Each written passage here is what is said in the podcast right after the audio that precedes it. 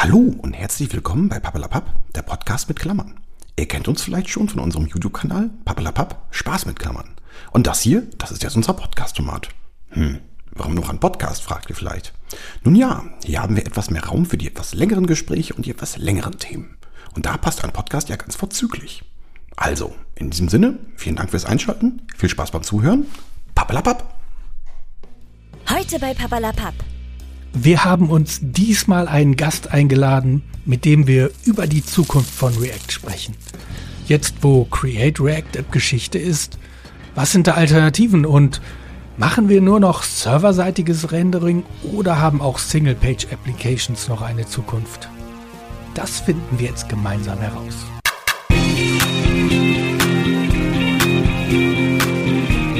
Ja, hallo zusammen. Ähm, es ist eine Pappelapapp-Folge, aber eine, pa eine Pappelapapp-Folge in einem wahnsinnig ungewohnten Setten, äh, Setting und man merkt es daran, dass ich einfach wild drauf los äh, in die Folge stolpere. Das ist fantastisch. Ähm, wie ihr gesehen habt, sind wir nicht nur zu zweit. Nicht nur der Stefan ist da und naja, ist halt so wie immer da. Äh, ich freue mich auch, dich zu sehen. Ja, ja hallo Stefan. Wir haben aus Hamburg haben wir den, ihr kennt den sicherlich viel besser als ihr, dass ihr uns kennt, den Nils haben wir für eine Folge gewinnen können. Und ähm, was wir mit dem Nils gleich äh, ausbaldowern werden, das äh, besprechen wir gleich. Aber erstmal, hallo Nils, danke, dass du da bist. Ja, moin, moin aus Hamburg und äh, danke, dass ich da sein kann, dass ihr mich eingeladen habt quasi und dass wir hier so schön zusammengekommen sind. Ja, ähm, du, also ich kenne dich ja schon eine ganze, du bist, du bist ja so ein, so ein Konferenzmensch, also ich habe dich auf diversen Konferenzen gesehen. Und vor allem kenne ich dich, jetzt, jetzt, kommt, jetzt kommt dieser Moment. Chef, den, den, musst du jetzt irgendwie, den musst du jetzt vernünftig irgendwie ins Bild halten. Ich kenne dich, ich mache das jetzt mal hier groß. Ich mache das groß. Ich kenne dich von diesem Buch. Das, ich glaube, dass, ich glaube, das war das, äh, das allererste React-Buch auf Deutsch, schon? Ist das, stimmt das? Ja, das weiß ich nicht ganz genau, aber es war jedenfalls relativ früh und es ist vor allen Dingen, wenn es das Grüne ist, ist es die erste Auflage. Es gibt ja mittlerweile seit mittlerweile drei Jahren oder so auch schon eine zweite Auflage. Das, ähm, das, äh, vielleicht, Nils, wenn du magst, ähm, stell dich doch mal kurz vor. Also ich, ich gehe davon aus, dass, dass, dass unsere Zuseher äh, äh, dich, dich alle samt und sonders kennen. Aber ja, vielleicht möchtest du zwei, drei Worte äh, zu dir loswerden. Äh, oder möchtest eine Werbung ja. für, für das, das, das nächste Projekt oder das nächste React-Buch machen? Ja, genau, gerne.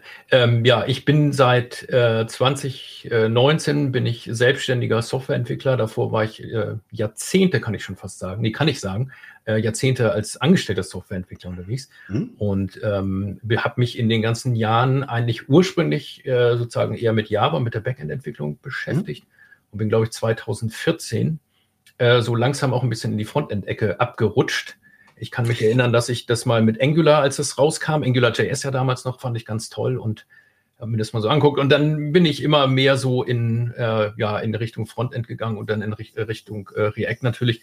Und jetzt würde ich sagen, bin ich eigentlich Fullstack-Entwickler, aber vielleicht Fullstack nicht im Sinne von dem, wie das heute manchmal interpretiert wird, das Wort. Genau, und abgesehen davon habe ich diese zwei Bücher über React geschrieben oder das eine mit den zwei Auflagen. Mhm. Vielleicht ist das eine ganz gute Überleitung. Ähm, React läuft jetzt ja auch, jetzt seit, ah, jetzt auch schon ein bisschen länger auf dem Server.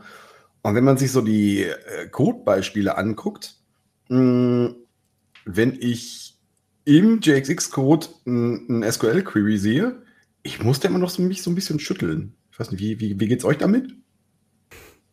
Habe ich noch, das habe ich zum Glück noch nicht gesehen. So. Oder? Obwohl. Es gab ja neulich dieses eine Ding, wo jemand äh, von der Next.js-Konferenz so ein Foto gemacht hat, ne, wo wiederum jemand auf dem, auf dem Screen, auf, dem, auf der Leinwand so ein Codebeispiel gezeigt hatte, wo mhm. tatsächlich jemand direkt aus der JSX-Komponente ähm, so Datenbankzugriff gemacht mhm. hat. Und ich habe dann tatsächlich danach mal auch nach JSP-Beispielen aus den mhm. 90er Jahren gesucht und es sieht sehr, sehr ähnlich aus. Mhm. äh, und da kann man sich jetzt natürlich auch gut lustig drüber machen, was ja auch einige machen, vielleicht auch zu Recht, vielleicht zu Unrecht. Aber ich glaube, ähm, vielleicht können wir das auch noch genau besprechen, aber ich glaube schon, dass es auch einen Unterschied gibt zwischen JSP und JSX. Äh, das ist schon konzeptionell was anderes. Dieses Beispiel, was es da gab, ähm, vielleicht können wir da ja den Link dann zu dem entsprechenden Foto da auch nochmal dann nachher runterpacken. Ähm, das war natürlich sehr, sehr pointiert, weil das war im Prinzip eine mini kleine React-Komponente, die sah aus wie eine normale React-Komponente mit bisschen JSX-Code. Und ich glaube, beim On-Click-Händler von Button ist dann eine Funktion aufgerufen worden und in der wurde irgendwie ein Insert into, äh, was weiß ich, irgendein Counter gemacht oder sowas. Mhm. Und das hat natürlich für, für viel Hallo gesagt, inklusive, dass jemand einen Mime-Generator da gebaut hat und da konnte man dann sein eigenen lustiges Zeugs in, deine, in diese React-Komponente da einbauen. Sowas wie Use.jsp oder Use.psp zum Beispiel. genau. Use.jsp. Nice. Ja, das, ja, das ist cool. Ähm, ja, wir haben vor der Folge haben wir diverse, äh, wir haben diverse Themenwolken aufgemacht. Boah, wie kommen wir jetzt in diese Themenwolke rein? Vielleicht frage ich einmal mal ganz provokant, React auf dem Server, das muss eigentlich noch nicht sein, oder? Ist das eine gute ich, Idee? Ich, also ehrlich gesagt, da schlagen so ein bisschen zwei Herzen in meiner Brust und ähm, ich glaube, dass diese, sagen wir mal, diese neue Strategie oder diese neue, neue Ausrichtung oder wie auch immer man das mhm. nennen möchte, dass die schon einen validen Hintergrund hat, dass es sicherlich Anwendungsfälle gibt, wofür das äh, ähm, Sinn macht. Ob das jetzt alles schon so stabil ist und so schön ist, wie man sich das vorstellt, ist nochmal was anderes. Aber so grundsätzlich, dass man sagt, es gibt im Prinzip Anwendungen, die davon profitieren können, wenn mehr Dinge auf dem Server passieren und weniger Dinge in JavaScript auf dem Client passieren. Das, glaube ich, kann schon sein. Was ich ein bisschen schwierig daran finde, sind eigentlich zwei Dinge. Das eine ist, ähm, dass das sozusagen so auch vom, aus dem, aus dem React-Universum, sag ich mal, aus dem React-Team, aus dem Ökosystem, so ein bisschen als alternativlos gerade dargestellt wird. Ich habe vorhin mir auch noch mal so ein paar Zitate von denen angeguckt. Das wird schon äh, sehr massiv vermarktet. Und ähm, also jetzt gerade auch, muss ich sagen, ich glaube, dass es immer noch Anwendungen gibt, die man auch sehr, ähm, äh, sehr, äh, sehr gut als Single-Page-Anwendungen bauen kann, ohne dass man sich dafür schämen müsste. Und gerade natürlich, das ist jetzt die zweite Sache bei mir, hatte ich eben schon gesagt, ähm, ich komme ja eigentlich aus dem Java-Bereich. Ich habe viele äh, Kunden auch, die Java im Backend verwenden und die auch nicht jetzt unbedingt vorhaben, da JavaScript im Backend zu mhm. verwenden. Und das ist natürlich schon eine gewisse Art und Weise, wie, ähm, so habe ich das jedenfalls empfunden, als das vorgestellt worden ist, dass man da auch so ein bisschen auf den Schlips, äh, einem auf den Schlips getreten wird im Prinzip, ne? weil eigentlich viele Dinge und auch gerade zum Beispiel dieses SQL, was wir jetzt besprochen mhm. haben, aus der React-Komponente direkt, ob man es jetzt gut findet oder nicht. Mhm. Aber das geht natürlich auch dann nur, wenn ich dann entsprechenden Server äh, auf dem Server habe, also eine mhm. entsprechende Anwendung auf dem Server. Und wenn ich jetzt vielleicht gar kein JavaScript auf dem Server haben will oder kann oder warum auch immer, ähm, dann habe ich da ein Stück weit weniger was von diesen Features, als wenn ich sage, ich gehe all in und mache React dann auf dem Server. Für mich ähm, hat tatsächlich auch ein Punkt der Entwicklerkomplexität. Ähm, ne? Also äh, also es gibt Anwendungen, da brauche ich das. Ne? Da brauche ich auch, äh, ähm, ich sag mal, Server-Side-Rendering und ähm, also beispielsweise bin ich gerade in einem Projekt im E-Commerce-Umfeld unterwegs. Da macht das total Sinn, allein für den Google-Bot, dass das indizierbar ist. Genau. Ja, und ähm, da fühlt sich das richtig an. Äh, ich hatte aber ganz viele Projekte auch schon, äh, wo ich sage, ähm, ja, so komplex muss es nicht sein. Und da, da interessanterweise habe ich heute bei uns im Unternehmens-Slack noch eine Diskussion verfolgt, äh, wo eher äh, Kollegen auch aus der Backend argumentiert haben, man braucht ja eigentlich nicht eine so komplexe SPA. Es reicht ja eigentlich eine, eine Server-Anwendung, ne, also klassische JSP-Anwendung. Für jemanden, der sich aber im Frontend sehr zu Hause fühlt, und das tue ich, ähm, ist, ist eigentlich eine SPA jetzt nicht äh, riesig komplex. Also fühlt sich für mich nicht so komplex an.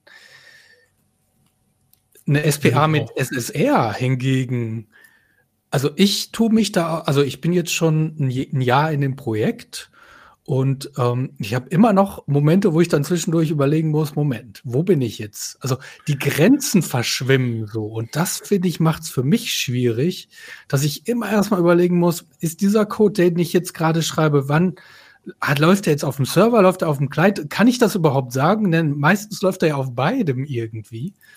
Und ähm, genau. das ist für mich was, was äh, äh eine unheimliche neue Komplexität reinbringt. Also mhm.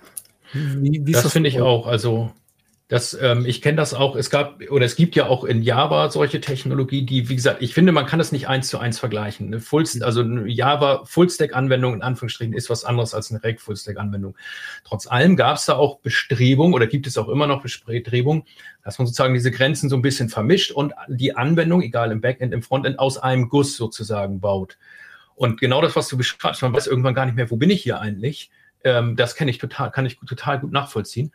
Und ich finde, ähm, das wäre auch nochmal so ein weiterer Kritikpunkt auch an dem, an dem React-Team und der Kommunikation, dass das mag technisch so sein, dass der Code so aussieht, als ob der aus einem Guss kommt. Und das ist ja auch in React so, kann man glaube ich sagen. Ich, ähm, ob ich jetzt eine Serverkomponente schreibe oder eine Kleinkomponente, in vielen Teilen sieht das ja komplett identisch aus. Ähm, trotz allem ist aber der sozusagen der ähm, die mentale ähm, Wandlung oder wie auch immer man es bezeichnen soll, also das ist was ganz, also das ist einfach viel mehr komplex, das ist viel äh, schwieriger zu verstehen mhm. als eine wirklich sauber getrennte. Ähm, ich habe hier mein Frontend und da habe ich mein Backend. Also natürlich hat auch dieser Single-Page-Ansatz natürlich auch seine Schwächen, das ist ganz klar. Aber eben der der Full-Stack-Ansatz ähm, der ist eben aus meiner Sicht auch nicht frei von Schwächen und aus meiner Sicht finde ich, dass gerade, ähm, wenn man so die Diskussion auf Twitter, auf YouTube, auf ich weiß nicht wo verfolgt, wird mir diese Komplexität und auch diese sozusagen diese Schattenseiten vielleicht auch so ein bisschen, ähm, bisschen arg aktiv ausgeblendet manchmal. Also da würde ich, manchmal würde ich mir ein bisschen eine kritischere Diskussion wünschen oder überhaupt eine Diskussion, äh, wo man mal sagt, das gewinnt man und das verliert man vielleicht auch. Und dann kann man sich ja immer noch dafür entscheiden, ähm, sozusagen für welchen Weg ich, äh, ja, welchen Weg ich jetzt einschlagen möchte. Ne? Mhm. Ähm, ich habe meine Punkte wieder. Ich habe sie gefunden. Sie lagen auf dem Boden. Perfekt. Äh, ähm, zwei, äh, zwei, zwei konträre Ansätze. Also ähm, zum einen habe ich eine ganze Zeit lang beobachtet, dass SPA als Pattern oder von mir aus als, als Architekturstil, ich weiß nicht, wie man das jetzt genau bezeichnet, ähm, ein bisschen in Verruf geraten ist. Das ist äh, äh, overengineerter Client. Jetzt dreht sich zumindest so ein bisschen so die, die Meinung im, in der Entwicklerlandschaft so ein bisschen zurück, habe ich das Gefühl. Aus meiner Sicht mhm. auch jetzt nicht. Ich halte es immer noch auch für ein, wie ihr das gerade auch schon beschrieben habt, auch für ein valides Pattern. Auf der anderen Seite finde ich zumindest konzeptionell React Server Components ähm, total super, ähm, weil es für mich zum ersten Mal jetzt aus, aus Sicht einer Template-Sprache der, äh, der Fall ist, dass ich jetzt auf dem Server direkt schon diese, diese React-Sprache spreche. Also wie ich das, ich kannte es früher, äh, Nils, wir haben im Vorfeld schon gesagt, du bist auch ein Java-Mensch. Thymeleaf sagt dir wahrscheinlich auch noch was, Spring mhm. Thymeleaf. Und ähm, da, damit kann man zwar Markup produzieren, das funktioniert aus meiner Sicht für, äh, für viele Fälle auch ganz gut. Aber die Ausdrucksstärke und also diese, Kompon diese Komponentendenke von React oder von JSX, das ist ja noch nicht mehr äh, äh, React, ist da, wird da aus meiner Sicht jetzt nicht äh, erreicht. Das wären so meine, meine konträren Aspekte, die ich auch nicht so richtig übereinander kriege. Mhm. Also ich finde auch, dass die, äh, was du gesagt hast, dass man eben ähm, jetzt sozusagen mit JSX auch Komponenten auf dem Server, Server beschreiben kann. Das finde ich auch gut. Also ich finde, wie gesagt, ich sehe auch, dass es da valide Anwendungsfälle gibt. Ähm, und ich finde auch ein ganz großer Unterschied, wenn man das mal mit so anderen Full-Stack-Frameworks vergleicht, die jetzt mit Java zum Beispiel, ähm, die es da gibt, ist wirklich, dass ich äh, im Prinzip in einem Ökosystem zu Hause bin. Ne? Ich habe React im Backend, ich habe React im Frontend. Da wird auch in dem Sinne jetzt nichts hin und her übersetzt. Wenn ich mhm. meine Anwendung in Java schreibe, dann muss da irgendeine Form von JavaScript-Code draus generiert werden oder irgendwas muss da mit JavaScript interagieren. Das heißt, da habe ich einen ganz anderen äh, eine ganz andere Ebene im Prinzip, auf der ich da arbeite. Ne? Von daher finde ich, kann man diese beiden Ansätze nicht so hundertprozentig vergleichen. Deswegen finde ich auch die sozusagen manchmal ähm, das so ein bisschen hämisch ähm, vorgetragene, ja, jetzt äh, kommt ihr auch wieder auf den Pfad der Tugenden, nämlich auf das serverseitige Rendern zurück und so. Das halte ich für auch für, für überzogen, weil es eben im Detail dann doch was anderes ist. Mhm. Ähm, ja, genau, Punkt. Mhm. Wir haben jetzt ähm, vorhin äh, gesagt, React, ähm, da passiert ja nicht mehr so viel. Ne? Also letztes Release ist oh, anderthalb Jahre dann zurück, bald, kann man sagen. Ähm, trotzdem passiert ja dann doch im Hintergrund viel. Ne? Also die, die Server-Components, man mag sich jetzt drüber streiten, ob sie stable sind oder nicht. Ähm, ja. Aber die, die sind ja schon was, was das React-Team ähm, rausgebracht hat. Und gefühlt ist es so, in, in meiner ähm, Filterblase ähm, findet fast nur noch Next.js statt. Obwohl es da ja mit, zumindest mit Remix auch noch einen anderen Player auf dem Markt gibt. Ähm, ist, ist das so eine Filterblasengeschichte oder ist das bei dir ganz anders, Nils? Also. Ähm, ich würde dir da, ich würde das unterschreiben so. Ich bin mir selber aber bei meinem, bei mir auch nicht sicher, ob das nicht Filterblase ist. Ich mhm. glaube sogar den einzigen, den ich momentan kenne, der so eins von den beiden Frameworks verwendet, das, der benutzt sogar Remix. Also von daher kann der, der Reality-Check sozusagen bei mir hält diese, äh, diese Bauchwahrnehmung sozusagen nicht stand. Aber ich glaube schon, dass ähm, auch durch diese, ähm, vielleicht auch durch diese ver enge Verquickung, gefühlt enge Verquickung zwischen dem React-Team und dem Next Versal-Team da, ähm, dass da ähm, also sozusagen, dass, dass mehr Next gemacht wird als Remix, würde ich denken. Also ähm, ich, ja, ich, auch das Team ist ja viel, viel, äh, ich weiß jetzt nicht ganz genau, wie viele Leute da bei Next arbeiten, aber auf jeden Fall mehr als die zwei, drei, vier, die da bei, äh, bei Remix rumspringen. Ich glaube, das sind schon ganz andere Größenordnungen. Obwohl, ich weiß nicht, Remix wurde ja auch gekauft von Shopify, meine ich. Genau. Und die, äh, ich glaube, die stecken auch jetzt vergleichsweise viel Geld rein. Also das ist jetzt. Das glaube ich auch, aber ich glaube, dass die, ähm, ich, also ich kann es ehrlich gesagt nicht beweisen, aber ich meine, dass die immer noch, die haben mhm. dieses Kernteam aus diesen beiden, die das ursprünglich gebaut haben. Mhm. Und es sind noch zwei, drei andere dazu, meine ich. Ähm, auf jeden Fall ist die, also wo ich mir sicher bin, dass bei Next insgesamt, dass da mehr noch, ähm, sozusagen noch mehr Power hintersteckt. Wobei man ja auch sagen muss, dass Next auch noch versucht, noch ein bisschen andere Sachen auch noch abzudecken, die Remix jetzt nicht unbedingt abdeckt. Von daher ist das nicht, kann man das jetzt auch nicht so eins zu eins vergleichen. Hm. Bevor wir, wir sind ja, wir sind kurz davor, ähm, uns diese beiden Artikel vielleicht mal anzuschauen oder zumindest da mal rein zu, äh, rein zu glimpsen. Aber ähm, vielleicht noch, wenn wir nochmal zum Thema Filterblase, äh, wenn man, wenn man dabei bleiben. Ähm, also ja, also ich glaube, bei mir ist das auch ähnlich. Also Next.js haben, ich hätte es gesagt, 10, 10, 20 Leute in meinem Umfeld und auch jetzt in meinem direkten Arbeitsumfeld. Wir verwenden Next.js. Remix nur versprengt. Ähm, wie ist das, wenn du jetzt, oh, das kann man jetzt schwer sagen, aber vielleicht, wenn, wenn du jetzt mit einem neuen, neuen Projekt anfängst, wäre Next.js für dich eine Alternative? Bist du, bist du noch ein Create React App Mensch? Bist du ein Vite-Mensch? Wie, wie, sagt man Vite? Vite? Vite? Vite würde ich sagen. Also ich sage Vite immer jedenfalls. Okay, na gut. Ähm, also tatsächlich, ähm, wie gesagt, die allermeisten Kunden, die ich habe, benutzen Java im Backend und für die stellt sich die Frage nach Next.js nicht. Das ist, oder mhm. auch nicht nach Remix, nach Fullstack mhm. stellt sich das nicht. Die bauen Inhouse-Anwendungen, wo ich in der Regel sagen, also würde ich fast pauschal sagen, da braucht man das nicht. Mhm. Gibt es da auch immer Ausnahmen und so. Ähm, ich habe jetzt äh, die letzten Projekte, die ich da so mitbegleitet habe, da haben wir dann meistens dann jetzt neue Sachen mit Vite gemacht. Es, mhm. ich kenne aber auch noch alte äh, Create React Anwendungen. Und das war zum Beispiel eine Sache, weil du es jetzt angesprochen hast, ähm, die ich auch extremst unglücklich fand, dass ähm, äh, sozusagen mit diesem Announcement, dass man doch jetzt Next benutzen soll, sämtliche Verweise auf Create React App zum Beispiel auch aus der Dokumentation entfernt wurden. Und selbst nach dem kleinen Verweis auf Vite, den es irgendwo, glaube ich, gibt, muss man sehr lange suchen. Und das fand ich wirklich, also vor dem Hintergrund, dass ich ähm, eben viele Kunden habe und ich bin ja nicht, äh, bin ja nicht der Einzige, das haben ja andere auch, ähm, die, äh, die eben kein äh, Full-Stack im, im machen wollen und die kein JavaScript im Backend machen wollen. Für die fand ich das auch ein bisschen ähm, ja, also äh, sehr äh, unglücklich, um es mal vorsichtig zu sagen. Mhm. Und selbst wenn ich bereit wäre, auf Next.js umzustellen oder meinetwegen auch auf Remix, es gibt überhaupt keinen Migrationspfad. Also ich habe vielleicht eine riesen Anwendung gebaut, die würde vielleicht davon auch profitieren, aber ich sehe gar nicht, wie ich die jetzt von A nach B bringen soll, ehrlich gesagt. Mhm. Ich glaube, das hatte Den Abramov mal, das ist schon ein paar Wochen her, irgendwann auf Twitter auch mal so Nolens, Wolens mal so zugegeben. Ja, nee, Migrationspfad stimmt, nee, den gibt es nicht. Ähm, aber ihr könnt es ja trotzdem gerne machen. Aber ja, das, wie gesagt, das muss man dann ja auch, das muss sich dann ja auch erstmal lohnen, ne? dass man mhm. sagt, ich habe hier eine bestehende Anwendung Und ich, die würde schon grundsätzlich von diesem Ansatz profitieren, aber ich musste jetzt eben in großen Teilen vielleicht neu schreiben oder zumindest in sehr kritischen Teilen. Ne? Gerade das Routing und so, das ist ja nicht so ohne, das ist ja nicht ohne, wenn das nicht geht.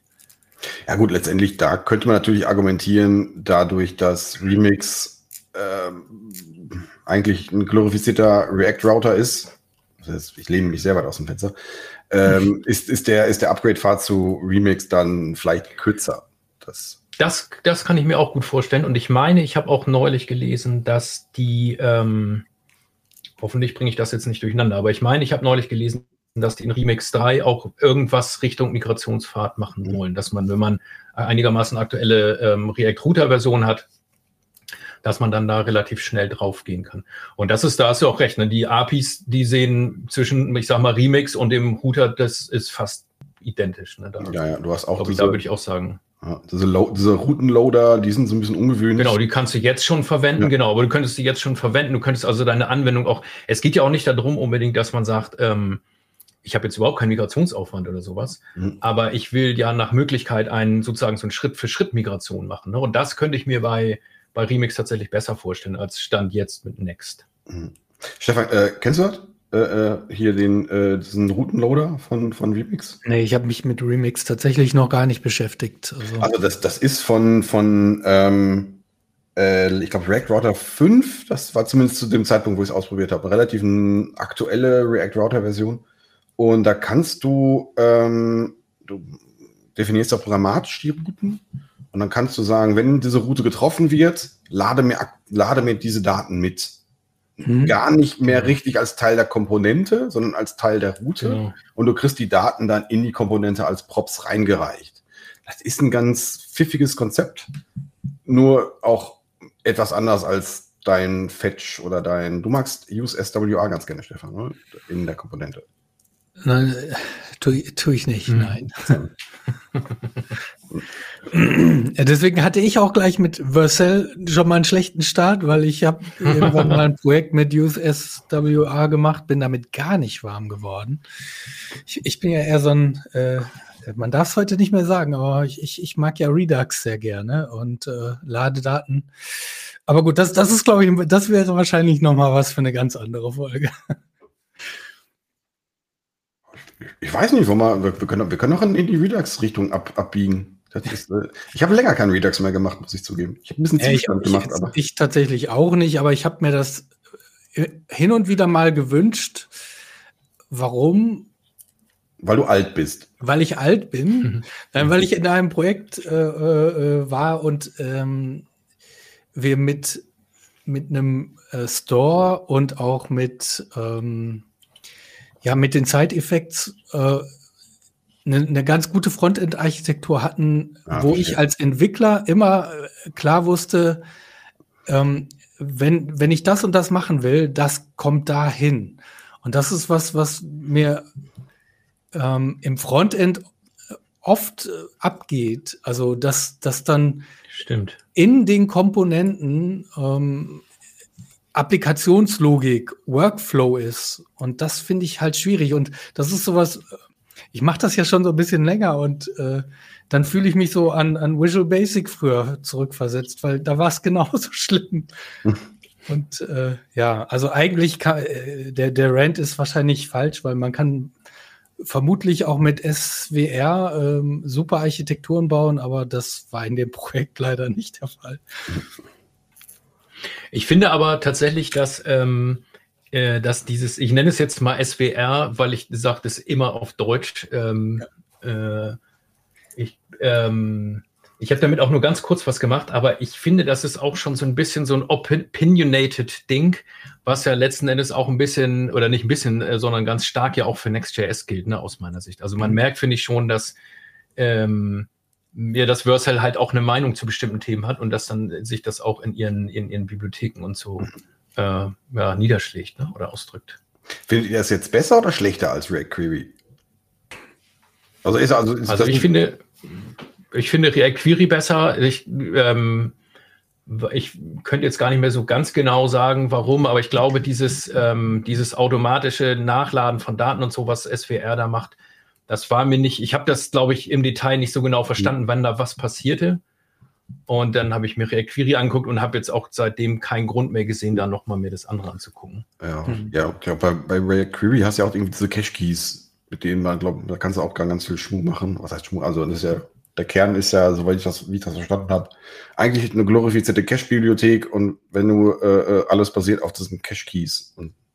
Genau, genau, die, genau. Und das kannst du theoretisch auch manuell verändern, ne? Wenn ja, genau. Äh, nach einer Mutation zum Beispiel oder so. Genau, das ist, glaube ich, das ist äh, schon relativ mächtig. Und das geht auch sozusagen von der Mächtigkeit, würde ich sagen, auch in die Richtung. Es gibt ja für dieses Redux Toolkit, weil wir da schon mal waren, ah. gibt es ja auch so eine Query-Bibliothek, Query-API mittlerweile, Redux äh, Toolkit Query. Mittlerweile ist gut, gibt es glaube ich auch schon seit zwei Jahren oder so. Mhm. Und ähm, die funktioniert auch ein bisschen so ähnlich. Da gibt es auch so Cache-Keys und je nachdem, was man in der Anwendung gemacht hat, kann man sagen, so, der Cache-Key ist jetzt ungültig oder ich habe hier neue Daten für diesen Cache-Key und so. Mhm. Das ist schon ganz, ganz mächtig. Ja, also von daher finde ich übrigens auch äh, ja. einen Satz, äh, von daher finde ich übrigens auch, dass sozusagen äh, diese, die Entwicklung, die clientseitige Single-Page-Anwendungsentwicklung auch nicht stagniert, mal abgesehen, wie gesagt, so von den React-Core-APIs, aber die stagniert nicht und da gibt es, es gibt echt großartige Bibliotheken, finde ich mittlerweile für den Kleinen. Hm. Und auch da würde ich wieder so ein kleines bisschen diesen, dieses Statement von den React-Leuten äh, kritisieren, nach dem Motto, das ist alles wahnsinnig schwierig und kompliziert, äh, mit Daten auf dem Kleinen zu arbeiten. Ich finde, dass diese Bibliotheken einem das ganz gut auch abnehmen können, die hm. äh, modernen Bibliotheken. Ähm, ja, genau, Punkt. Ja, würde ich unterschreiben. Drei Stühle, eine Meinung. Lang, langweilig langweilig. ja. Ja. vielleicht, äh, ich, ich habe mit dem Holger in der Vorbesprechung äh, gemerkt, dass wir zumindest äh, zu, zu manch äh, aktuellem Artikel doch recht unterschiedliche Meinungen hatten. Ähm, ich, ich, erinnere mich da an äh, einen Artikel von Kenzie Dotz, äh, der geschrieben hat, äh, warum ich äh, kein Next.js nutzen werde. Ähm, Stefan, du bist der Meister der Überleitung. Das ist der Wahnsinn. Ja, ist perfekt, ja. Zufällig dran erinnert gerade. Und ähm, ich kann, ich, ich kenne kenn sie dort natürlich äh, eher ähm, aus dem Bereich Testing Library tatsächlich. Mir war, also weil ich eben nicht mich mit Remix beschäftigt hatte, war mir das äh, vorher gar nicht klar, dass der äh, in dem Umfeld äh, ganz viel macht und sein Artikel dementsprechend mit einem Grain of Salt zu genießen ist. Aber es gab schon so ein paar. Aber ich sagen muss, dass er das transparent Das hat er gemacht. Ja, das kann man im Gegensatz zu einigen anderen Verlautbarungen, äh, kann man da, da zumindest ist nicht, keine Kritik, finde ich. Das ist nicht Kritik, finde ich.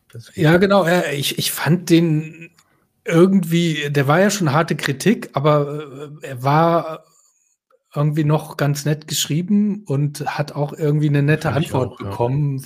Also das ja. Mag hinter den Kulissen zwar gekracht haben, das weiß ich nicht, äh, weil äh, da wohl auch zwei so halb befreundet sind, aber ähm, zumindest fand ich das eigentlich so eine, eine angenehme Diskussion, wie man sie im Internet ja nicht immer findet. Das stimmt, die waren auch die Antworten, ne, die waren beide sehr, also fast schon unterwürfig. Ne? Ich äh, finde Next nicht so toll, aber das heißt ja nicht, dass wir nicht doch befreundet sein können und so. Mhm. Was ja im Prinzip klar sein sollte, ne? aber das stimmt. Ja, ich, was mich da gestört hat, ist, äh, das ist natürlich jetzt wieder Meta-Ebene äh, äh, galore, ähm, die Überschrift. Man muss das man muss das ja so machen, sonst kriegt, mm. findet man ja kein Gehör. Aber dieses, dieses absolute, äh, äh, nee, ich kenne die Dots, ich äh, stell, stellvertretend für alles, was ich gemacht habe, verwende ich jetzt kein Next.js in Klammern und ich rate euch dazu, es auch nicht zu tun die, die, die Nachricht, die nur damit transportiert wird, finde ich, weiß ich nicht, die ist mir zu negativ. Also Kenzie Dots war sonst eigentlich eher so mit, mit, mit der Testing Library, hat er gesagt, na, Enzyme finde ich vielleicht blöd, aber dieses, er hat eher so den, den Nutzen nach, nach vorn gestellt mit der Überschrift. Und da geht er aus meiner Sicht eher so in die entgegengesetzte Richtung.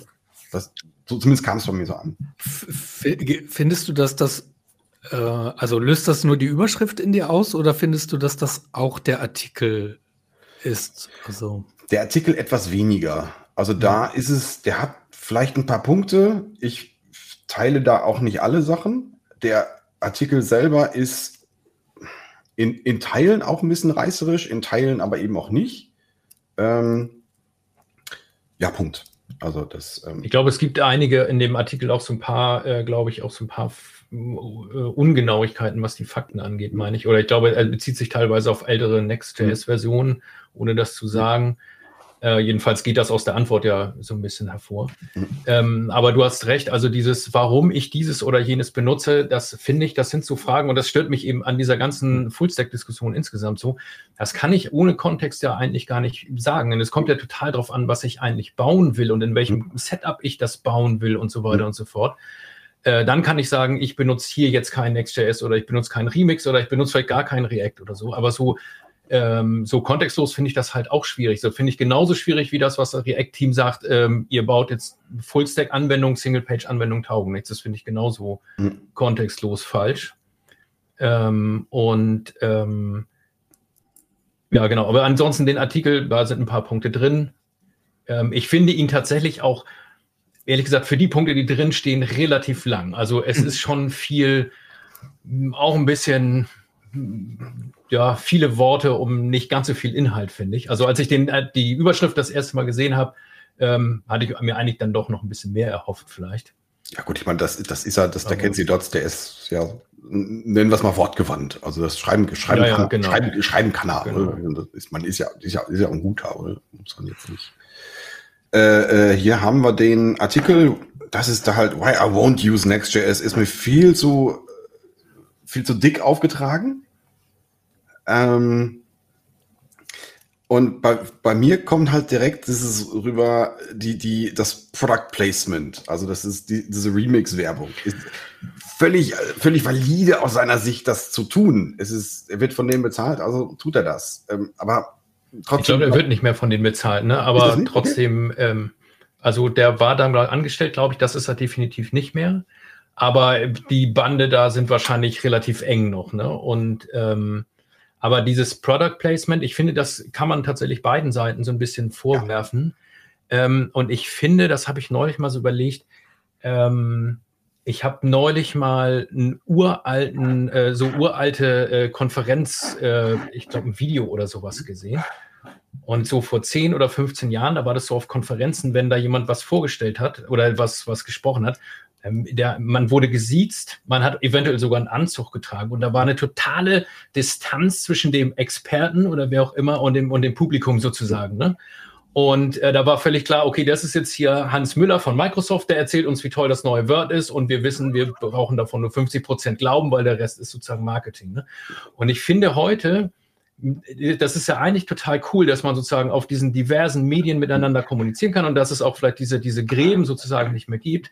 Aber ähm, es gibt natürlich trotzdem immer noch ähm, äh, sozusagen so bestimmte Interessen, die die Leute haben. Ne? Und ohne, dass man denen das jetzt vorwerfen braucht oder ohne, dass das jetzt irgendwie eine Verschwörungstheorie sein soll oder sowas, ähm, finde ich aber, dass man ähm, natürlich, wenn jetzt irgendjemand aus dem, aus dem Next-Team so einen Artikel schreibt, warum würde ich Next benutzen, hat er natürlich einen äh, Einschlag. Ne? Das, ist ja, das ist ja völlig klar. Und ich finde aber dadurch, dass man sozusagen so scheinbar so ein bisschen auf Augenhöhe diskutiert, wenn man so auf Twitter diskutiert oder irgendwo, kann, kann das mal so ein bisschen verwischen, ne? dass man dann irgendwie denkt, man spricht so von Entwickler zu Entwickler.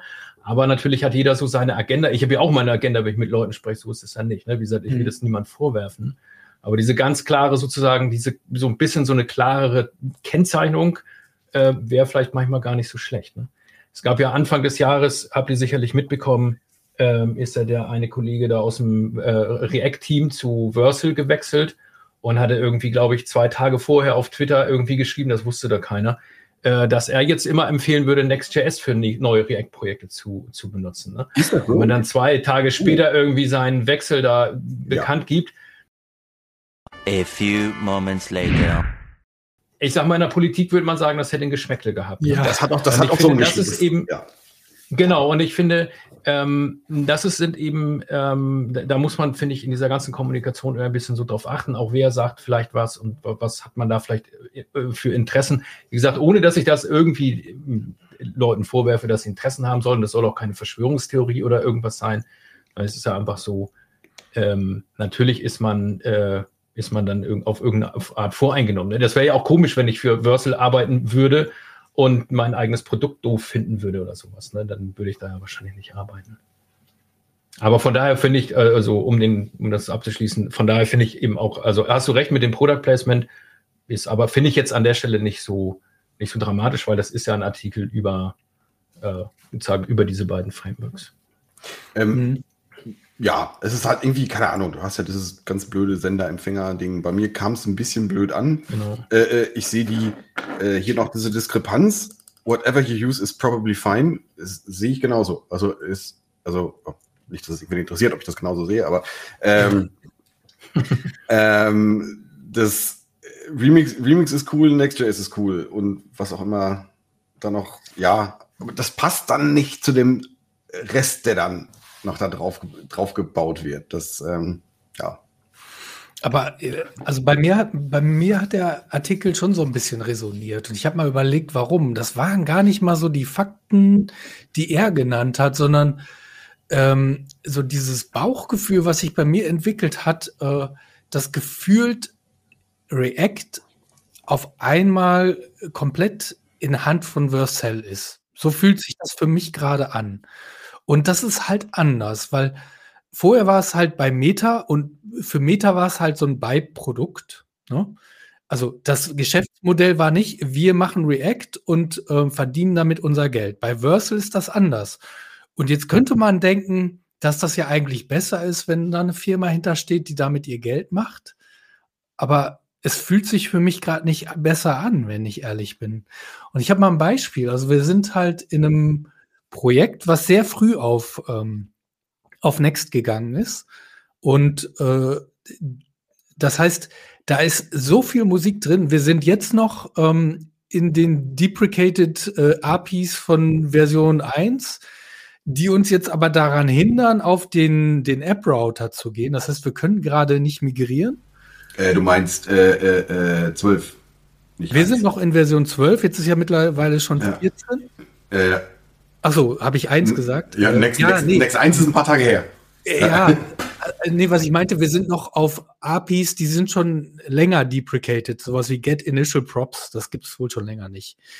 Ähm, das, das müssen wir jetzt halt wegmigrieren, aber dann ähm, haben wir uns mal Gedanken gemacht, okay, Wann kam denn das letzte Update für Version 12? Und das ist eine ganze Ecke her. Ich habe es jetzt leider nicht parat, ähm, äh, wann das war, aber das ist schon länger her. Und dann habe ich mir so Gedanken gemacht, ja, okay, kriegen wir überhaupt noch Security-Patches? Und ich weiß es nicht. Es steht nämlich nirgendwo. Also Vercel hat, oder, oder ich habe es nicht gefunden, aber ich habe nirgendwo eine Support-Matrix gefunden, wo steht, wir supporten jede Ma Major-Version mit Security-Dingen noch für x Monate, x Jahre oder so. Und das, das sind so Dinge und auch dieses äh, ähm, schon stetige Wechseln von APIs gefühlt. Ähm, das hinterlässt bei mir dann nicht das beste Gefühl. Obwohl ich Next auf eine Art total cool finde, habe ich dann auf einer anderen Ebene dann so nicht so gutes Gefühl da gerade. Ich finde, das trifft das ganz gut. Oder sozusagen über mein Gefühl trifft das auch ganz gut. Ich finde an sich, Next hat auch ein paar super Ideen und das sind auch, wie gesagt, ich kann mir da auch Anwendungsfälle vorstellen, wo das total Sinn macht. Ne? Aber gerade auch mit diesen APIs und äh, die sich dann so ändern, ähm, finde ich, wirkt das auch manchmal so ein bisschen, äh, ein bisschen chaotisch oder, oder, oder hektisch oder irgendwie so. Ich weiß gar nicht, ich kann das gar nicht so richtig beschreiben. Aber was ich zum Beispiel ganz ähm, auch so ganz bezeichnend irgendwie fand, der, ähm, dieser App-Router, also mit den React Server Components, die Version, die, das war ja, glaube ich, Next.js 13.4 oder sowas, also irgendeine meiner Version von 13. Und das, dieses Release wiederum, das kam ja parallel mit der neuen React-Homepage mehr oder weniger, wo es dann auf der React-Homepage hieß, äh, ihr benutzt auch jetzt bitte ein Full-Stack-Framework und übrigens, wir würden euch Next.js empfehlen. Ähm, das ist unsere Vision und so weiter und so fort. Und ähm, das war roundabout März. Und, ähm, im, und da gab es ja dann auch schon so teilweise Kritik, dass das alles ein bisschen unstabil war. Und im Juni gab es dann von Versal so einen Blogpost, woran sie denn gerade arbeiten würden. Und eine Zwischenüberschrift, woran sie denn gerade arbeiten würden, war die Stabilisierung von diesem App-Router, ne? weil da alles andere als stabil war. Und das hinterlässt irgendwie kein, kein gutes Gefühl. Ne? Also ich finde, es wirkt, es wirkt alles so ein bisschen übereilt ähm, so, wir müssen jetzt, wer auch immer da die, die treibende Kraft ist, ne, das React-Team oder das Next-Team oder beide gleichzeitig, ähm, wir müssen jetzt irgendwie was abliefern hier mit unseren React Server Components und dann ist jetzt das Datum ist jetzt März und jetzt veröffentlichen wir das. Ne? Und dann gab es, als dann sich Leute beschwert haben, dass das alles noch nicht stabil ist und ja auch nicht dokumentiert war und nichts, ähm, gab es dann so ein paar lapidare Antworten von Dan Abramoff, ja, bei neuer Technologie ist ja ganz normal, dass das nicht funktioniert am Anfang und jetzt werden wir jetzt alles schön reparieren und so. Das ist ja auch richtig, würde ich auch nicht gar nicht mal sagen, dass das jetzt unbedingt völlig falsch ist, aber ähm, diese Massivität, mit der die diesen, diesen, diesen Shift sozusagen gepusht haben, diese da auf Next zu setzen, mhm. das, da muss man natürlich, finde ich, dann schon auch eine gewisse Qualität abliefern.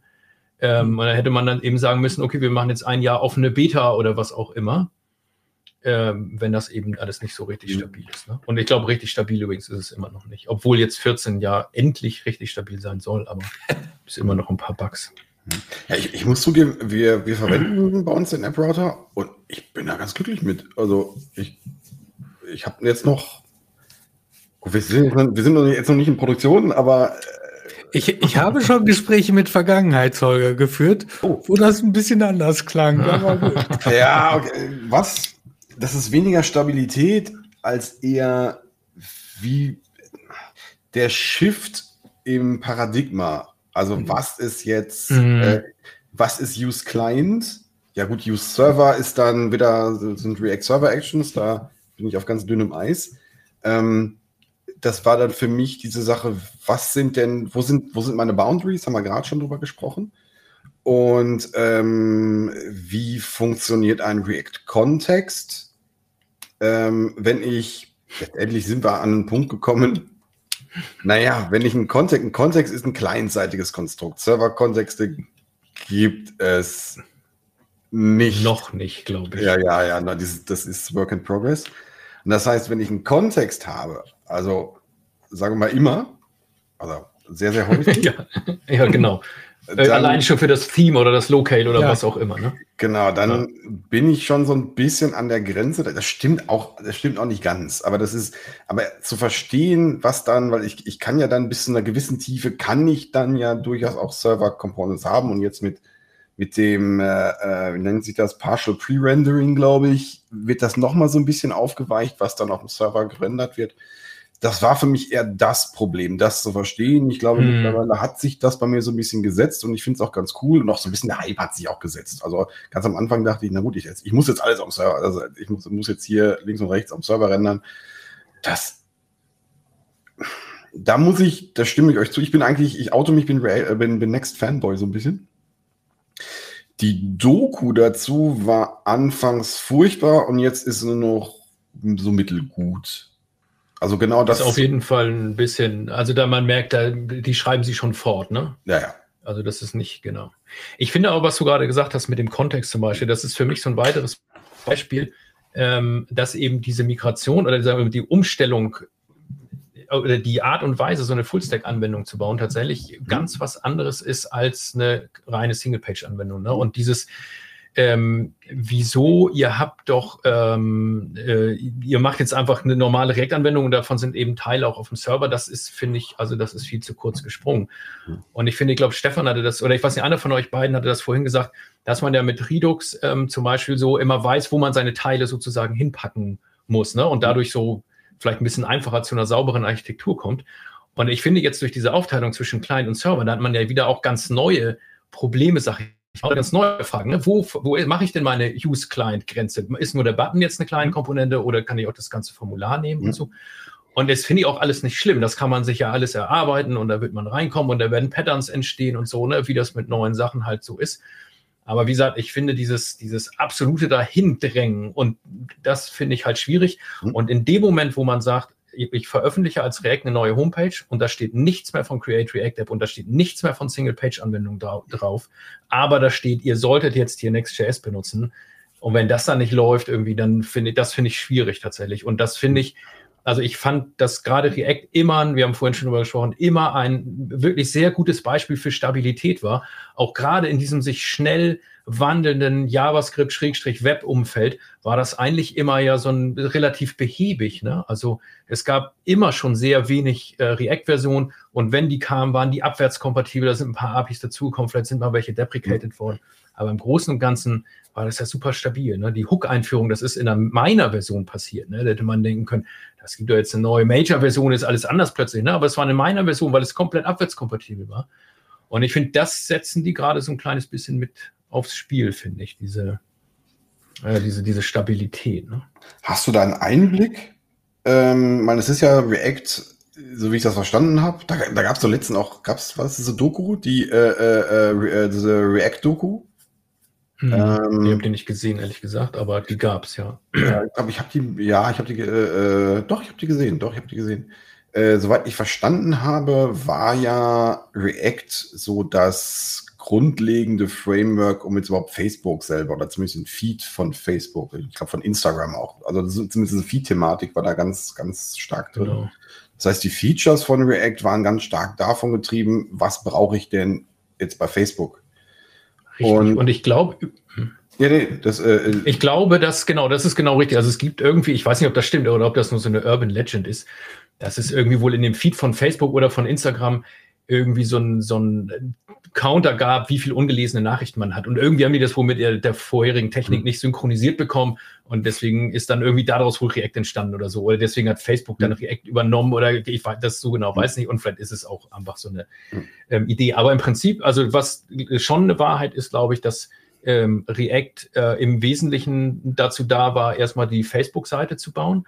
Und ich glaube, dass die, ähm, dass sozusagen das, was React jetzt mit den Server Components baut, das ist auch eigentlich das, was Facebook wahrscheinlich braucht. Das ist, also das ist, glaube ich, tatsächlich viel mehr das React, ähm, als das sozusagen das Single-Page ähm, äh, React. Ne? Also im Prinzip würde ich fast sagen, Re äh, Facebook oder Meta baut jetzt das React, was sie eigentlich für ihre Webseite brauchen und das andere davor war eigentlich gar nicht, ähm, war vielleicht gar nicht so das Richtige für die. Also mhm. wird schon das Richtige gewesen sein, sonst hätten sie es ja nicht benutzt. Ne? Aber dieses, ich kann jetzt eben, brauche nicht mal für jede Kleinigkeit in meinen JavaScript-Code auf dem Client zu haben, kann viel vorrendern und so. Das ist ja, denken, würde ich jetzt so naiv denken, passt ja für so eine Seite wie Facebook vielleicht ganz gut. Wenn ich viel statischen Content habe und zwischendurch mal ein paar Eingabefelder habe ewig nicht mehr auf Facebook geguckt. Ich weiß gar nicht, wie es da aussieht. Ja, gut, Facebook ist ja quasi, da ist ja. Äh, ist eh tot. weiß ich nicht, aber vielleicht ist es das, ja. Ähm, ähm, ähm, ähm, ich glaube, wenn ich noch eine Sache dazu sagen darf, weil ich schon heute den ganzen Abend so im Mecker-Modus bin.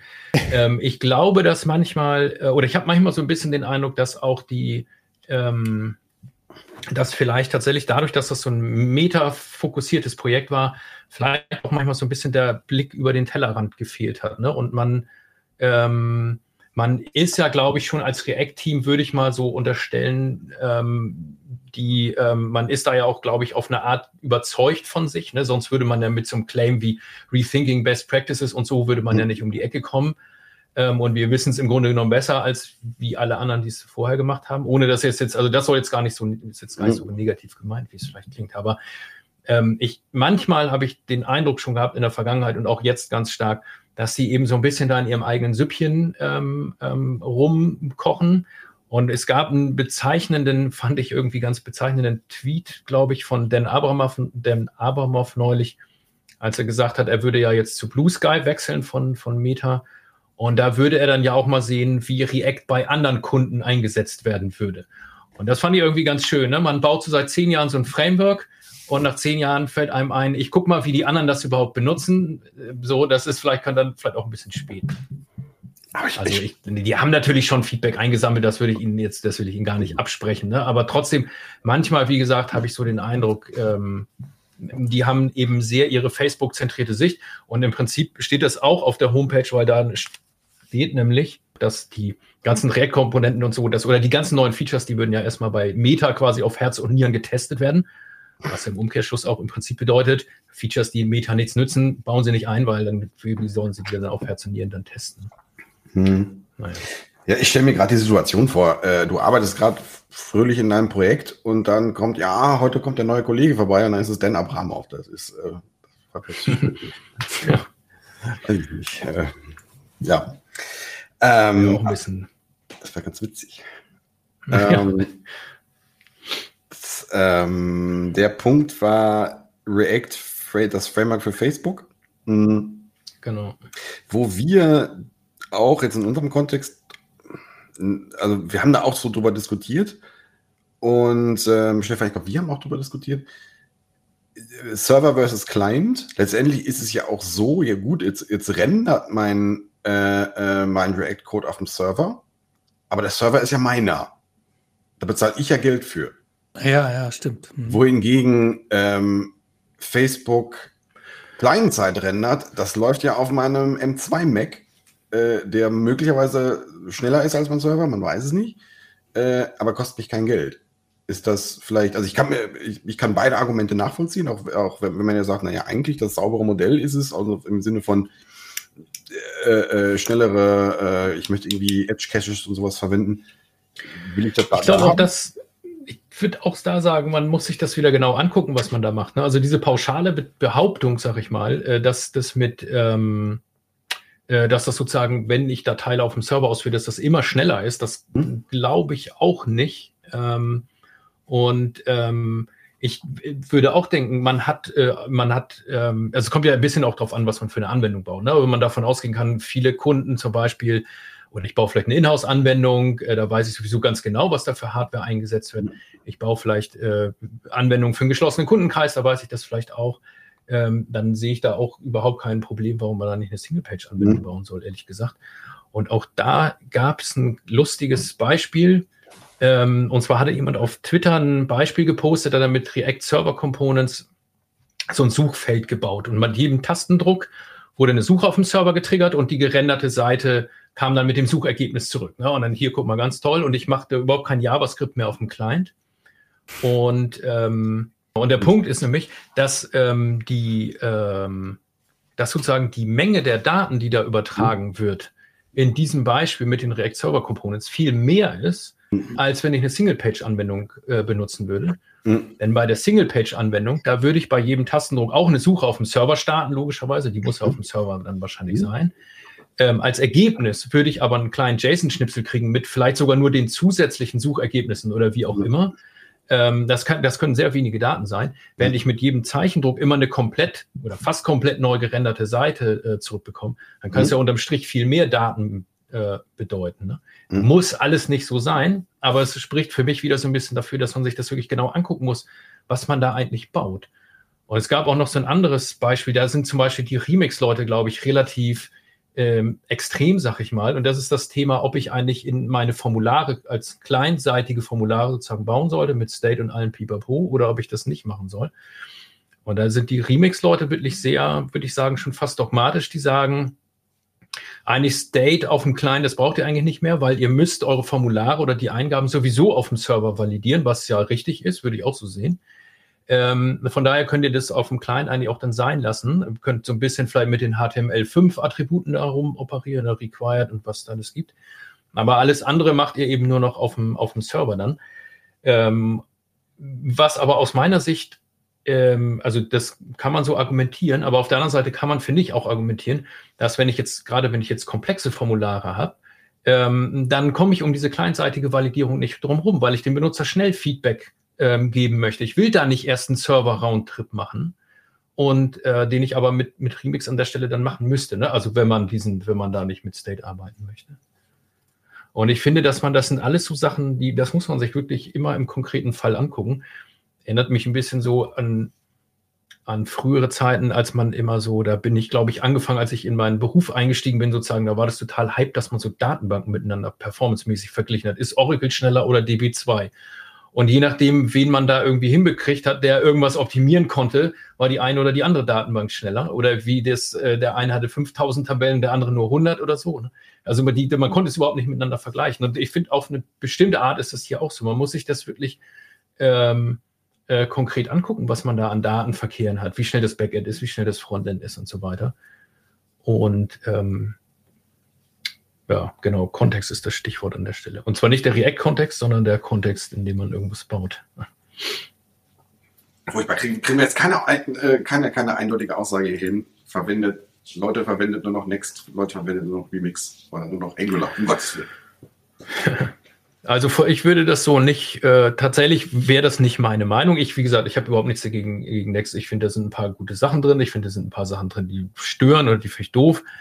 Ähm, aber wie gesagt, ich, ich finde, man muss gucken, was man macht. Genauso wie man den Single-Page-Anwendungen vielleicht an der einen oder anderen Stelle vorwerfen kann oder da, wo Single-Page-Anwendungen benutzt werden, kann man vielleicht an der einen oder anderen Stelle sagen, das ist jetzt vielleicht nicht die schlauste Wahl gewesen. Da hättest du auch mit serverseitigen, klassischen Rändern irgendwas machen können, wäre vielleicht schneller gewesen. Ähm, also genauso wie die Single, genauso wenig wie die Single-Page-Anwendung überall passt, passt die Full-Stack-Anwendung auch nicht überall. Und es kommt immer, glaube ich, wirklich, und das finde ich so wichtig, das finde ich insgesamt bei der Softwareentwicklung so wichtig, dass man sich anguckt, was sind meine Anforderungen, was sind meine Prioritäten, und dann muss man leider immer Kompromisse schließen. Was ich persönlich überhaupt nicht kann, aber äh, ich glaube, man muss das immer irgendwie machen. Ja, irgendwie schon, ja. Aber ähm, ein, ein Aspekt ähm, war noch, du hast vorhin erwähnt, äh, der, der Trend geht halt komplett zu Fullstack und man müsste dann ja, also du, du hast viele Kunden, die Java im Backend machen, haben wir auch. Ähm, und ich, ich glaube, man muss es auch nicht so weit treiben. Ne? Also im aktuellen Projekt, in dem ich bin, äh, ist das ganze Backend schon weiterhin in Java in einem eigenen Ding. Also was wir da Next nutzen, also das Backend von Next ist wirklich nur so ein Backend for Frontend. Ähm, wo wir wirklich den Vorteil haben, ja, im, im Prinzip SEO, ne, also Suchmaschinenoptimierung äh, zu betreiben. Das, das funktioniert auch. Also was ich sagen will ist, auch wenn man sich jetzt für Next entscheiden würde, ähm, muss man nicht alles im Next Backend unterbringen. Ne? Richtig, das finde ich, ja, genau. Auch da gilt wieder so ein bisschen, ne? man muss gucken, was man, was man, wofür man das braucht und genau, was, wie du sagst, so für SEO und so ist das sicherlich nicht schlecht. Ne? Wenn man sich jetzt natürlich überlegt, ähm, weil wir vorhin schon mal kurz darüber gesprochen haben, aber Server-Actions zum Beispiel, hätten die einen Mehrwert in dem Setup oder hätten sie ähm, in dem äh, Setup keinen Mehrwert? Ne? Also wenn ihr jetzt, ihr habt ein Formular und das wollt ihr speichern, würdet ihr dann einen Request direkt zu dem Java-Backend machen oder würdet ihr über den, den Next Proxy sozusagen gehen? Ne? Auch da finde ich, findet man wahrscheinlich Argumente für beides. Ähm, aber dieses äh, dieses Bild, was da eben äh, in, äh, auf dieser Next-Konferenz gezeigt wurde, ich habe jetzt hier meine Kon ähm, äh, Komponenten und da mache ich Datenzugriff drin. Und das kann man ja alles noch ein bisschen sauberer machen, als das da auf dieser ein Slide war. Ne? Ähm, aber das da habe ich aus meiner Sicht profitiert nur davon, wenn ich wirklich auch Großteile meiner, meiner eigentlichen Logik im, im Backend habe, äh, also im, im Next.js Backend habe. Okay, das war mir gar nicht klar, dass die so hart Richtung äh, Fullstack pushen, auch bei Next. krass. Ja, ja, doch. Also das ist schon. Ähm, es gibt auch jetzt irgendwie noch so zwei, drei neue React-Hooks, die da in der in dieser äh, Canary-Version äh, veröffentlicht worden sind, die für die äh, Bibliotheken quasi da sind. Da kann man, ähm, also da geht es dann auch eben nochmal, wie ich jetzt sozusagen JavaScript-freie ähm, Formulare gestalten kann. Also dass die im Prinzip, äh, wenn die in dem Moment, wo die dargestellt sind, kann ich damit arbeiten, kann die submitten was ich ja zugegeben mit einer mit einem Formular, was jetzt mit UState arbeitet, nicht kann. Da brauche ich ja den JavaScript-Code für. Ähm, und das sind aber dann, glaube ich, auch Features, ich bin mir nicht hundertprozentig sicher, aber ich bin äh, aber ziemlich sicher, ähm, dass man da eben auch sowas wie Next.js, also oder irgendwas React-mäßiges auf dem Server dann dafür braucht. Ähm, also ich hätte noch, ich weiß nicht, wie, wie sieht es bei euch, ich gucke mal so ein bisschen auf die Uhr. Äh, äh, wie sieht es bei euch zeitlich aus? Ich habe früher mal haben, ne? Ich habe noch Bock. Ich habe nichts vor mir heute. Ich habe Bock. Ich hätte noch ein paar, ein paar Punkte. Äh, äh, wir müssen ja noch über ATX reden. Wir müssen, ja, wir müssen auch noch über Vadin reden. Ähm, nein, müssen wir nicht. Ich, ich wollte gerade in die, in die Abmoderation einleiten, aber ist das so? Dann kommst du mit, mit einer Liste von Dingen. Das ist doch immer so. Das ist, das ist, das ist ein beliebtes Automate-Pattern, muss man sagen. Das ist ein, so eine Podcast, den, den ich da mache. Das ist da mal auch so, wir verquatschen uns immer und da kommt, da gibt's auch dieses, dieses Pattern, der eine, der eine möchte auch schon. Na egal. Ähm, gibt es denn, ich meine, jetzt haben wir über, über React geredet.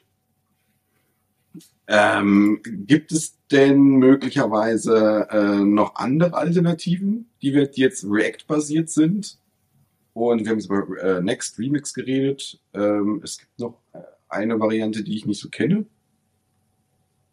Meinst du, da passiert noch was in dem, in dem, in dem Ökosystem? Mit React als Basis, aber irgendwas drumherum? Ist, ist Astro sowas für dich?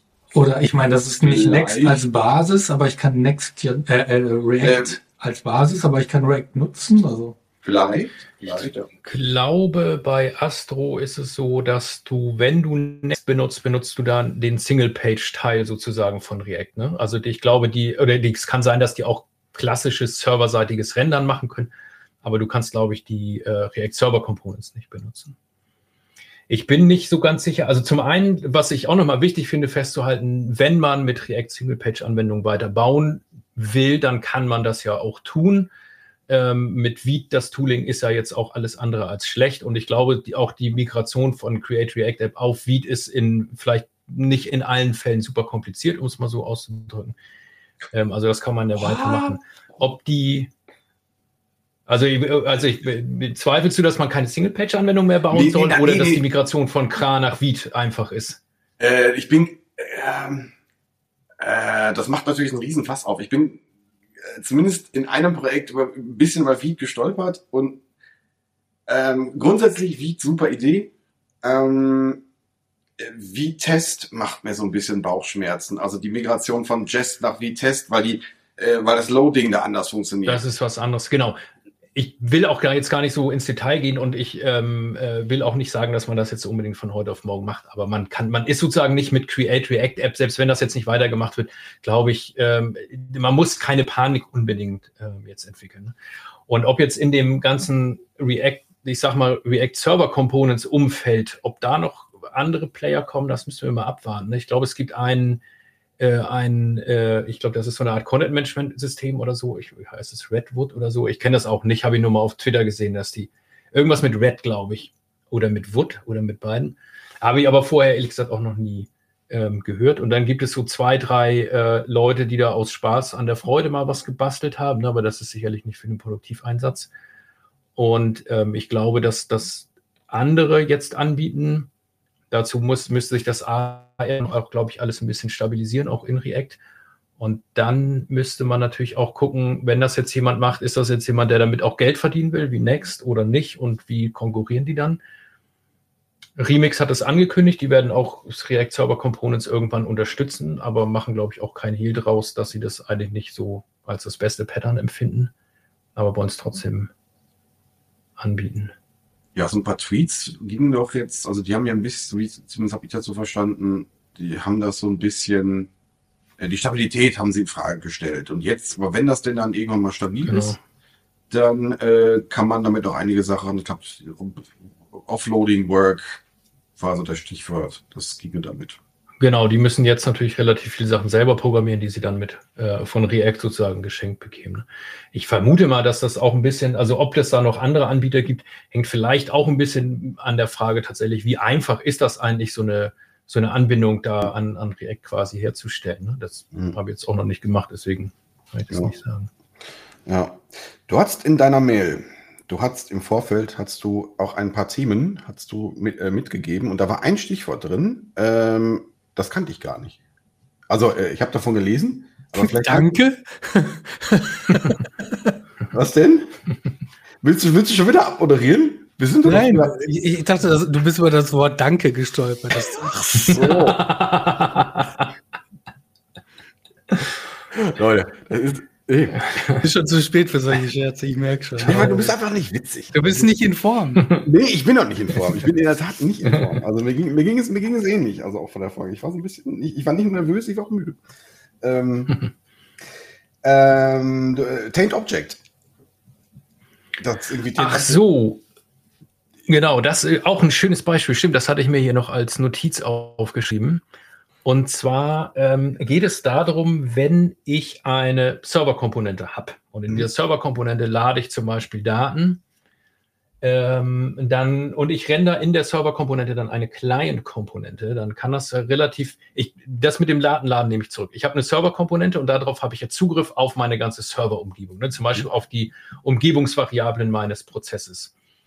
Und theoretisch können da ja Geheimnisse drin stehen, die auf dem kleinen nichts verloren ah, haben, ne? Passwörter, okay. URLs und so. Mhm. So, und jetzt ist es aber, weil ja die Techno die APIs von Server Components und Clients Components so ähnlich äh, sind, wir haben drüber gesprochen, aber mir ist ja total leicht passieren. Ich rufe von Komponente A Komponente B auf, merke nicht, dass Komponente B vielleicht eine Kleinkomponente ist und merke vielleicht im schlimmsten Fall auch nicht, dass ich da ein Objekt übergebe, wo eben solche Geheimnisse drinstehen.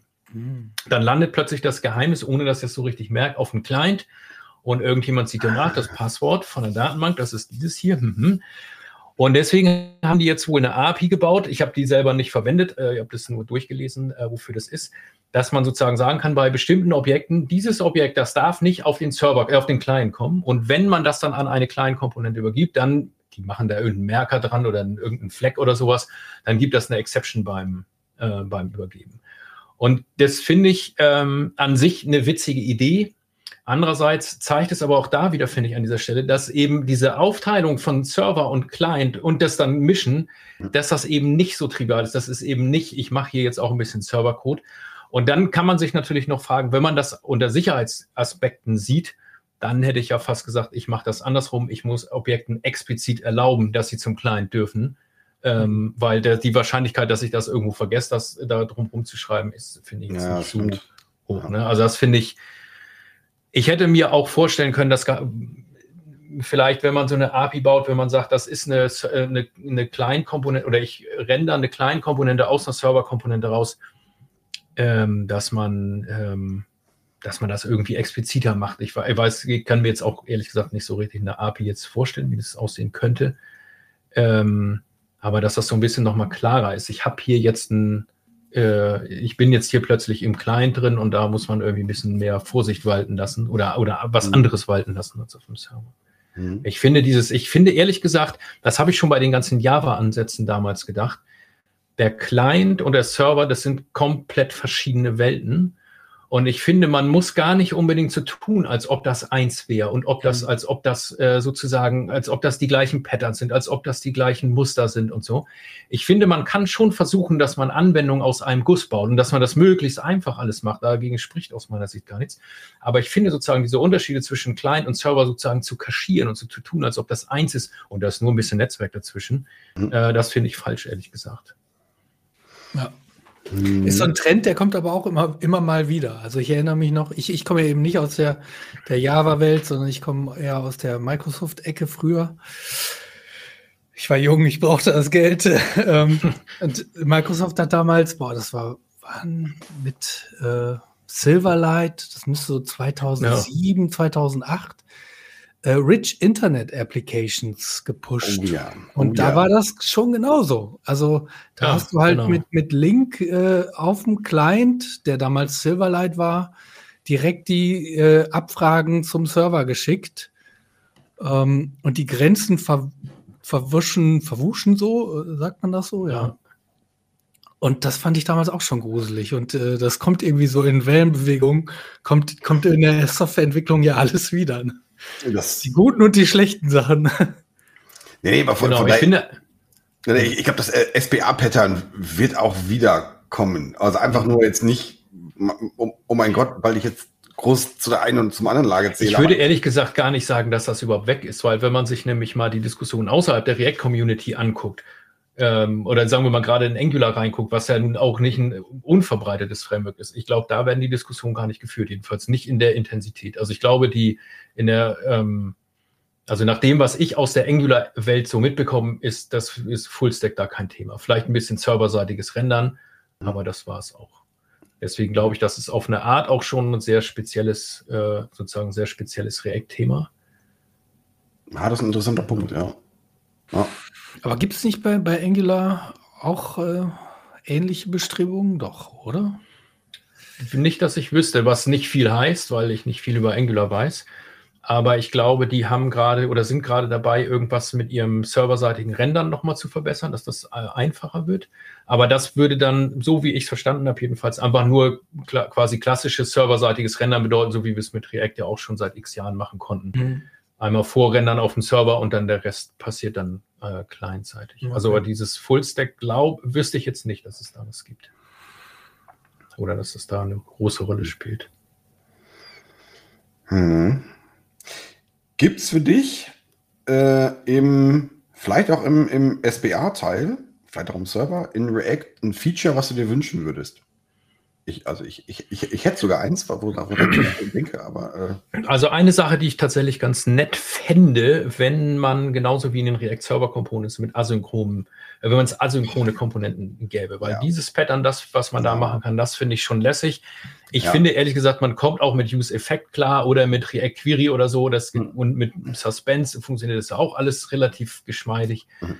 Ähm, aber dass man einfach in der Komponente sagen kann, await und dann irgendein Promise, das finde ich schon fände ich schon ganz gut. Es ist ja dieser Use-Hook da angekündigt, wo man dann wohl irgendwie einen Promise reinstecken kann und irgendwie wird dann darauf gewartet. Mit dem Use-Hook kann ich dann in Zukunft beliebige Promises in Client-Side React auflösen. Aber das wirkt auch alles so ein bisschen wie äh, so ein bisschen workaroundig. Ja. Also das fände ich geil, wenn das, also das finde ich wirklich, das, das ist das auch was geil, wenn das gehen würde. Also wenn, wenn man jemand einarbeitet, der noch nie React gesehen hat, finde ich das auch, äh, man versteht das erstmal gar nicht. Warum muss ich denn, was, ich will doch nur Daten laden, mhm. warum muss ich da jetzt so ein Use-Effekt ja. machen? Ähm, ja. Wenn ich das doch einfach awaiten kann, ne? Das wäre, genau. und vor allen Dingen, man sieht ja jetzt, dass es eigentlich schon, schon geht. Also, ich glaube, das wäre. Ich habe auch, ich, ich ähm, habe mal irgendwo gelesen, dass das wohl auch schon geht, irgendwie in kleinen Komponenten. Aber ich habe dann, also das habe ich irgendwo auf Twitter gelesen und auf Nachfrage an den Autoren hat er leider nicht nochmal äh, reagiert und ich habe auch keine andere Quelle dafür gefunden, ob das irgendwie gehen würde. Aber wir werden sehen, würde ich denken. Ich glaube, dass das in der Tat, aber das ist, soweit ich weiß, auch wieder so, ein, so eine Next.js-Eigenheit. Also da gab es doch irgend, Stefan, diesen Link hast du mir geschickt. Ja, ich hatte, ich hatte gerade gehofft, bitte, äh, vielleicht hoffentlich mhm. spricht er mich nicht drauf an. Stefan, du hattest mir doch diesen, lass uns doch nochmal Zeile für Zeile diesen epischen Link durchgehen. Äh, äh, nee, aber da, da ging es irgendwie drum, dass, ja, also irgendwas geht da. Also, ja, das, also es war eine, eine Doku über Next.js und die fand ich ziemlich gut und die hat diese ganzen Eigenheiten eigentlich Schritt für Schritt erklärt und irgendwann kam dann eben der Punkt mit äh, Kleinkomponenten und Wait. Und man konnte in die Doku gucken und äh, da steht ganz klar drin, das funktioniert nicht. Und man konnte in den Code gucken von dieser Anwendung, der auch Open Source war, und stellte fest, es funktioniert. Und ich war verwirrt. Also so ich kann das noch bestätigen. Genau. Also ja, das, das schien zu funktionieren. Warum, weiß ich aber nicht. Ich glaube, da war so ein bisschen Suspense-Magie noch drumrum. Ich, also ja, ich kriege es auch nicht mehr ganz zusammen. Aber ja, den Link packen wir, packen wir hier unten hin. Ich suche es mal raus, ja. Ja. Ähm, bei mir wäre noch in der Tat relativ weit oben äh, Signale dabei.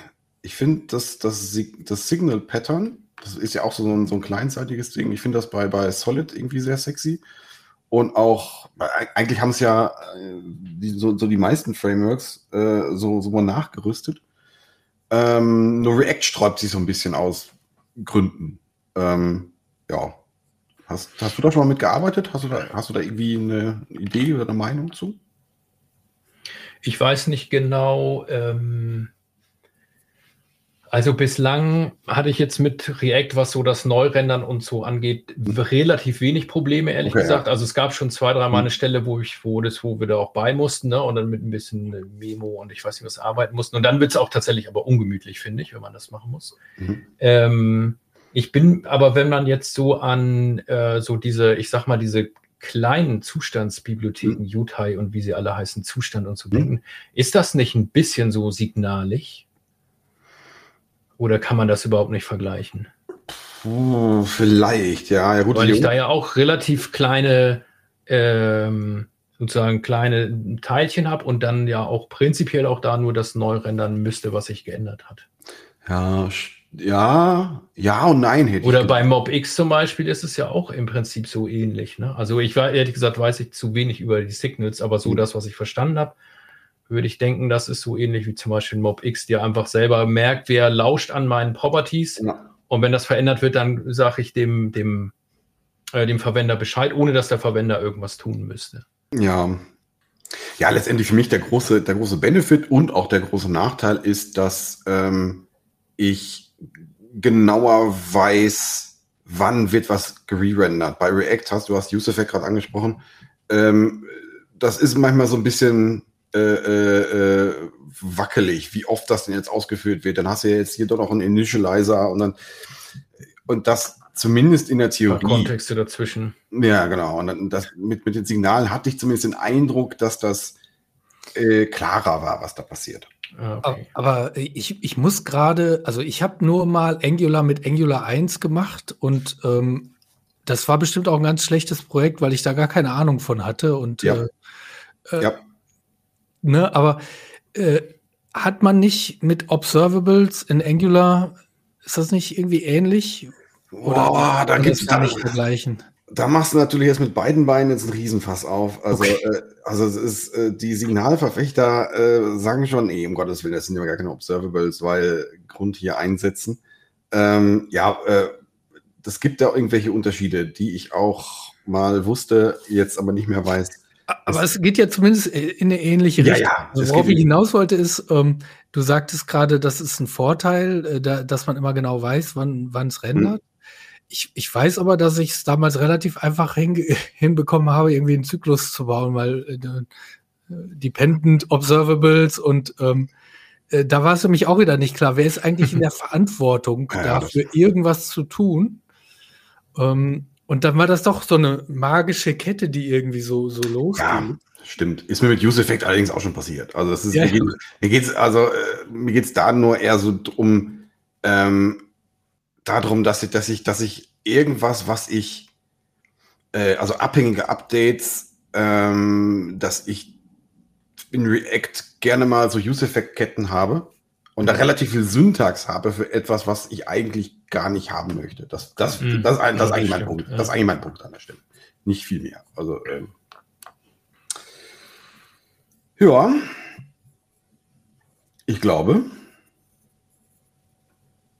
Habe ich noch Be Punkte? bevor der Holger noch, noch das nächste Thema vom Stack Oh. Moment, Moment, Moment, noch Moment, Moment, Moment. A4 Seiten. ne? Moment, Moment, Moment, Moment, Moment, Moment, Moment. Das ist, äh, nee, ich glaube, ich glaube, ich habe keine Punkte mehr. Das finde ich sehr schade. Stefan, hast du noch Und, Punkte? und es gibt jetzt von uns gar keine richtige Empfehlung. Ne? Beim nächsten Projekt müsst ihr auf jeden Fall das machen. Also die, die langweilige Antwort ist wie immer, it depends. Ne? Nee, wir werden im Thumbnail Ja. werden wir natürlich, äh, äh, wir müssen uns jetzt noch kurz auf das, das Thumbnail-Bild einigen. Äh, äh, ähm, wir waren ja relativ, ähm, ich, ich glaube, so, so der Tenor war ja so ein bisschen, so ein bisschen Next, so ein bisschen Next.js-Kritik, ähm, die sicherlich auch berechtigt ist. Ähm, da müssen wir natürlich im, im Thumbnail müssen wir drauf rumreiten. Also der Titel von, von dem, auf dem Thumbnail wird wa- sein, warum wir nicht Next.js einsetzen. Genau. Ja. Ja, genau. genau. Ja, Das finde Ja. ich ganz gut. das äh, finde ich, finde ich gut. Ja. ja, Stefan, du nötigst mich dazu abzumoderieren, glaube ich, wa? Ja. Ach so. Kannst du das irgendwie höflicher formulieren? Ach nee, nee, Nein. kann- nee, kann, nee kannst du nicht. Nicht um die Zeit. Ja. Nee, das hat mega Bock gemacht. Das hat mir richtig Spaß gemacht. Vielen Dank, Nils. Also, das, ähm, vielen Dank, dass du dir Ja, Zeit gerne. Ich fand es auch, auch sehr schön. Und Ja, Spaß genau. gemacht. Also das kann, kann ich mir nur anschließen. Äh, es ist sehr schön, äh, mit dir zu sprechen. Ja, das freut mich. Mit euch auch. Alles klar. Dann, äh, es fehlt noch Ja. unser, äh, in diesem Sinne, Papalapap, ne? Ah, richtig. Ja, das haben wir, das haben wir gar nicht in diesem Sinne. Papalap.